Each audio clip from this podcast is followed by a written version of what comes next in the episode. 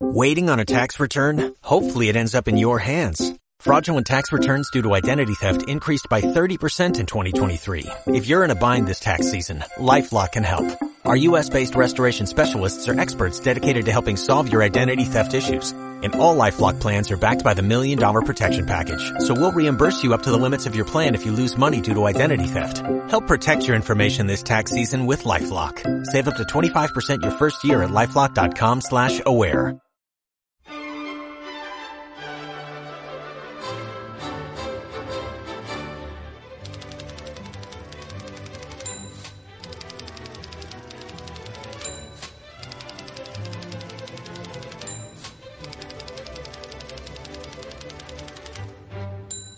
Feliz año 2019, nunca es tarde para felicitar el año, así que yo lo hago ahora, que es cuando subo el primer vídeo del año.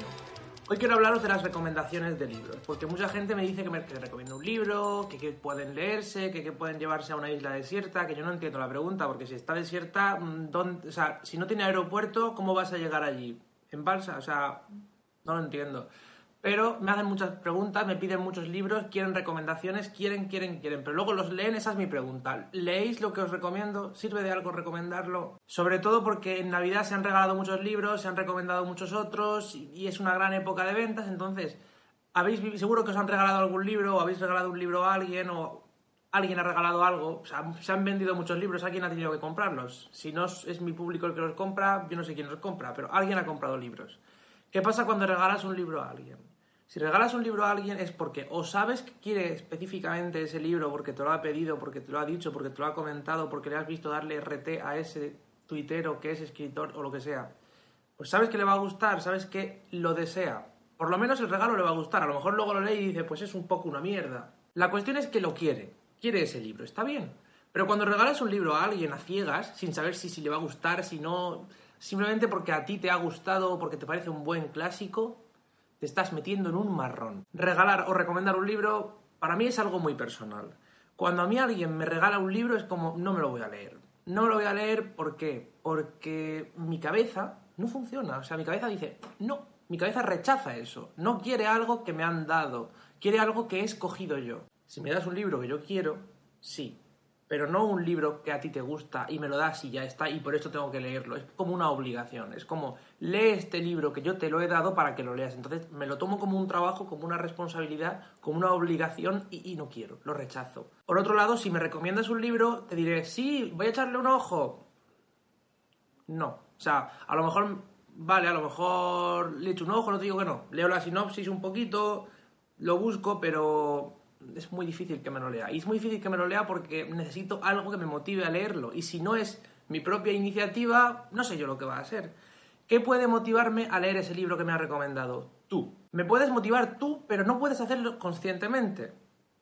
Ojo al dato. Si hay un vínculo emocional fuerte que en mi interior surja ese deseo de leer aquello que me has recomendado, que no me pasa con cualquiera, pues lo leeré.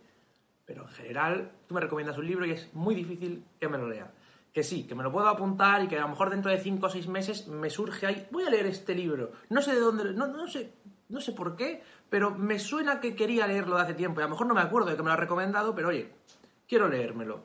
Eso es lo que me pasa a mí con los libros, eso es lo que me pasa a mí con las recomendaciones. Sin embargo, este mes, enero, sí, enero, bueno, y alguno de diciembre, he leído varios libros que me han recomendado y digo, oye, me han gustado realmente. O sea, y, es raro que yo me lea un libro recomendado. También es porque estoy en un momento en el que me apetece hacer algo que no sea estudiar y quiero leer, pero a la vez no leo porque no me apetece, porque no estoy motivado, porque no tengo la ilusión que tenía antes por leer, que luego la semana que viene a lo mejor me da una ilusión inmensa por leer y me leo cinco libros que luego no me leo ninguno.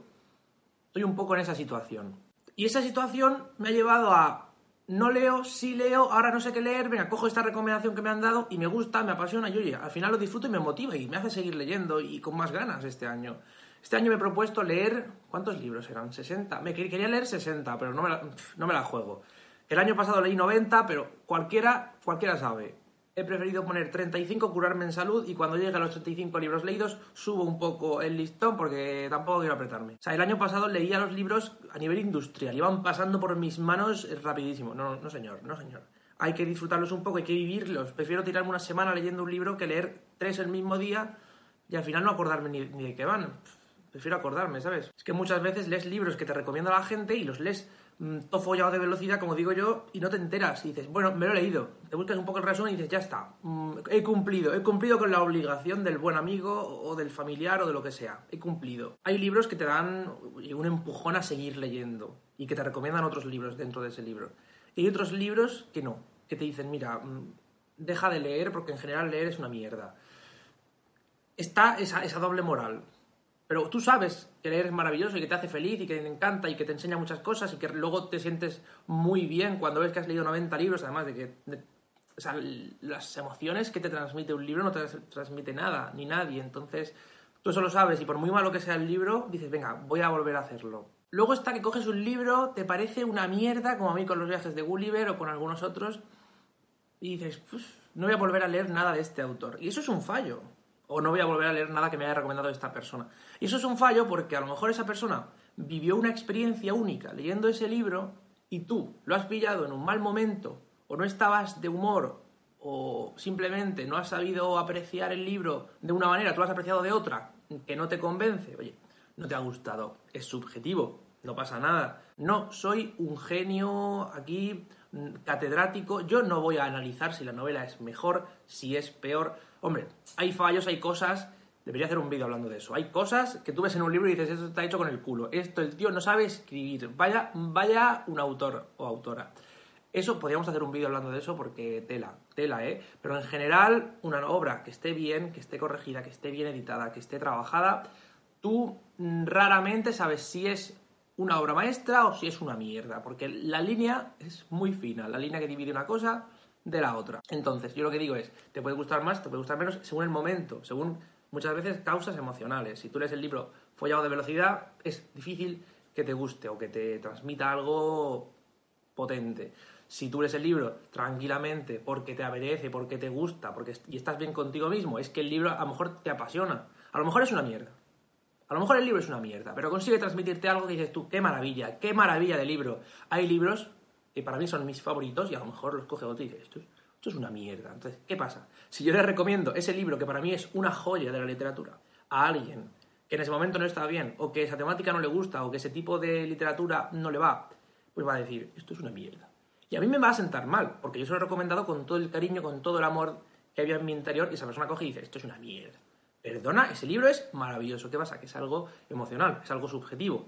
Y además está bien, es correcto. Es decir, no puede estar mal tu opinión, simplemente es tu opinión. O sea, puede estar más formada, puede estar menos formada, puede estar influenciada por unos elementos o por otros, pero es tu opinión, no puede no ser correcta. Esto es como cuando dije que el show Enigma de Lady Gaga a mí no me convencía, me parecía bueno, tenía sus momentos eh, especiales, pero no me parecía un gran, gran show a la altura de Las Vegas. Y la gente me dijo, ah, es que está todo mal en lo que estás diciendo. Es que no he dicho nada, he dicho que a mí no me convence porque yo esperaba más, porque mis expectativas eran superiores, porque yo esperaba ahí una maravilla y vale, es un show que está muy bien, pero yo esperaba más. Simplemente eso, no dije, no, porque tal y cual el pelo, la peluca, es que no llegué a dar, a dar detalles. Me dijeron que, bueno, yo era un hater, que era ese, ese tipo de fans malos de Lady Gaga que solo quieren hacerle caer y no sé qué tontería.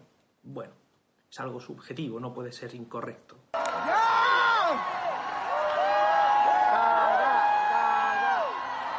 Leyendo un libro, pues puede gustarte más, puede gustarte menos, y tú das tu opinión y punto. Entonces, ¿qué pasa? Yo, evidentemente, cuando hablo de aquí, aquí un libro, que hablé de 80 y pico libros, 80, 90, pues evidentemente no estoy haciendo un análisis estructurado ni estoy haciendo nada. Estoy diciéndote me gustó más, me gustó menos, me transmitió más, me transmitió menos. ¿Son recomendaciones? Pues sí, si quieres, sí. Pero no te dejes llevar por mis palabras, porque muchos de esos libros que me he leído este año y que recomendé en un par de vídeos que hice recopilatorios, pues los leí rápido, los leí en un mal momento y a lo mejor son libros que a otro le parece maravilloso y a mí pues no, no me gustó.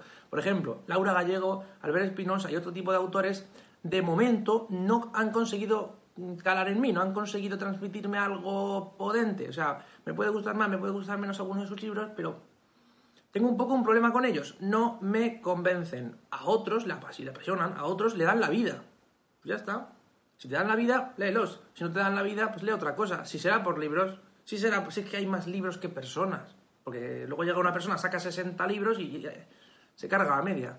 La conclusión del vídeo es, recomendar un libro es algo muy jodido. Tienes que conocer a la persona, tienes que tener cierto vínculo, yo diría. Y luego ya si esa persona recoge bien las recomendaciones, pues adelante. Si no las recoge bien, como es mi caso, pues recomiéndale libros, pero ten en cuenta que a lo mejor los lee, a lo mejor no los lee, o a lo mejor pasan cinco meses para que los lea, o sea que nunca se sabe. Pero eso pasa con los libros, a lo mejor los vídeos es diferente, yo no lo tengo muy claro. Entonces, mi recomendación es que recomendéis este vídeo a alguien. O que le mandéis este vídeo a alguien que no deja de recomendaros libros y que no entiende que os parece una mierda y que no queréis seguir leyendo nada que haya leído él. Esa es un poco mi recomendación, que aprovechéis este vídeo para dar mensajes e indirectas a la gente. A mí eso me encanta. Y tengo pendiente hacer ese vídeo hablando de los fallos gordos que me encuentro en un libro y de los errores más típicos y, y frecuentes que hacen que uno vomite leyendo un libro. Eso lo tengo pendiente.